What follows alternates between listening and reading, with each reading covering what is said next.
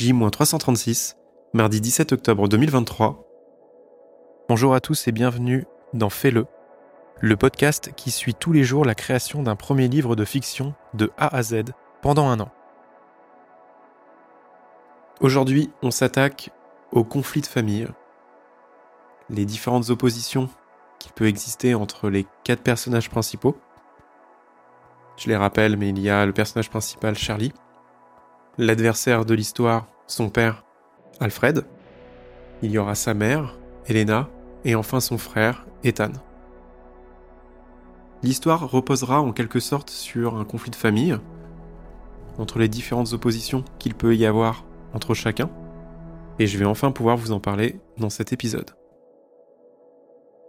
Déjà, pour construire le conflit, il faut d'abord avoir élaboré le héros et l'adversaire de l'histoire. C'est ce qu'on a déjà fait précédemment, en caractérisant notre personnage principal Charlie, ainsi que son adversaire Alfred, son père.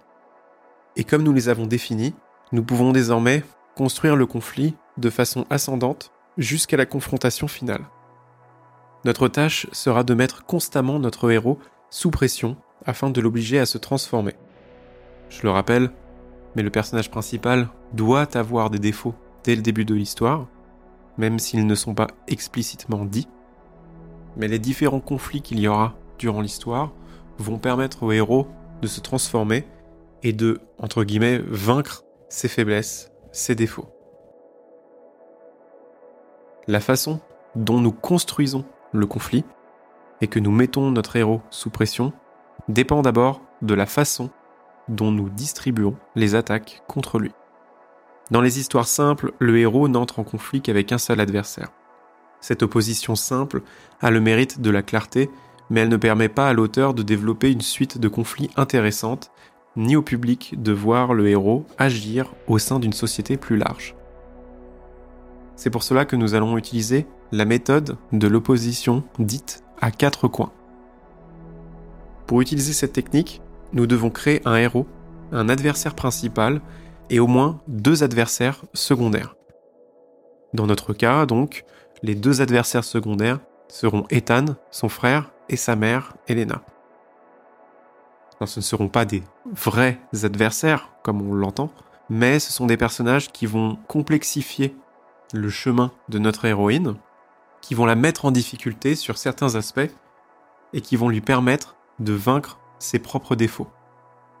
On peut dire que ce sont des adversaires du bien. Pour bien cerner la distance et les différences qui les séparent, nous devons ensuite imaginer que chacun de ces personnages, le héros et les trois adversaires, se trouve à l'un des quatre coins d'un carré. Une fois que nous avons imaginé notre carré, avec en ces quatre coins le héros et les trois adversaires, nous devons imaginer que chaque adversaire doit utiliser une façon différente d'attaquer la faiblesse majeure du héros. Le premier moyen de distinguer les adversaires les uns des autres consiste donc à doter chacun d'entre eux d'une façon unique d'attaquer notre héros. Cette technique permet de s'assurer que tous les conflits soient intrinsèquement connectés au défaut principal du héros. Je le rappelle, le défaut, la faiblesse principale de Charlie, c'est qu'elle admire un peu trop son père, et qu'elle va croire dur comme fer en son passé, qui n'est pas forcément celui qu'elle connaît.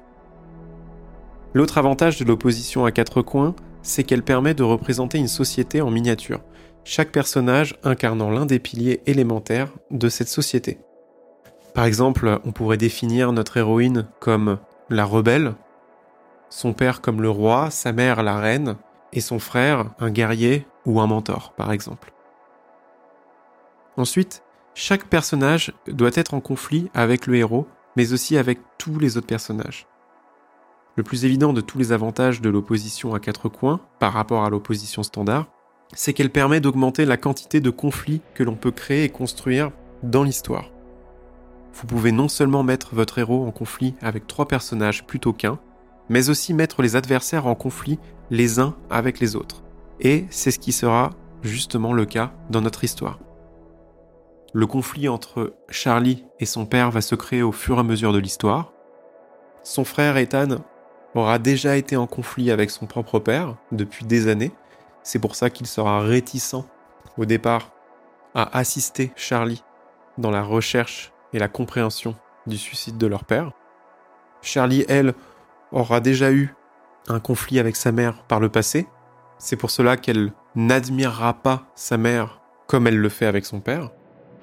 Et ensuite, Elena aura eu un conflit avec son mari, Alfred. Ça, je ne vais pas en parler euh, pour le moment. En tout cas, le conflit est intrinsèque envers tous les personnages. En plus de cela, il y aura un conflit entre les valeurs de chacun de ces personnages. Pareil, un conflit les uns des autres. Ils auront tous leurs propres valeurs et y tiendront dur comme fer. Et enfin, l'opposition entre tous les personnages sera à tous les niveaux de l'histoire. C'est-à-dire qu'au-delà du conflit familial, on peut utiliser cette méthode d'opposition à quatre coins vers tous les schémas d'opposition qu'il peut y avoir dans l'histoire. Spécifique par exemple à une société, à une institution, à une famille, voire à un seul et unique personnage. Par exemple, nous pouvons avoir l'opposition de la famille de Charlie vers trois autres adversaires, entre guillemets, qui peuvent être d'autres familles, par exemple. Dans le cas de mon histoire, il y aura bien un autre personnage qui rentrera dans ce cercle de conflit, que je ne peux pas évidemment en parler euh, maintenant. J'en parlerai, je pense, lors de l'écriture du livre. Mais ça sera un personnage très important, car c'est de lui que découlera toute l'histoire. Mais enfin voilà, c'est ainsi qu'on crée le conflit d'une famille, qui sera le conflit de notre histoire. Et on verra plus tard comment ces quatre personnages vont se détruire les uns des autres.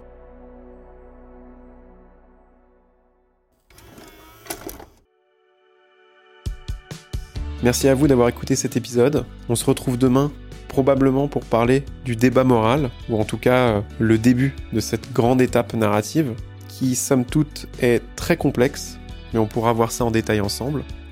N'hésitez pas à noter ce podcast sur Apple Podcast et Spotify, et n'hésitez pas également à laisser un commentaire en dessous de l'épisode sur Spotify. Vous pouvez également me joindre sur les réseaux sociaux comme Instagram ou Twitter sous le nom de @raflevacher. Je vous retrouve demain pour le 28e épisode. D'ici là, je vous souhaite une bonne soirée ou une bonne journée et à bientôt.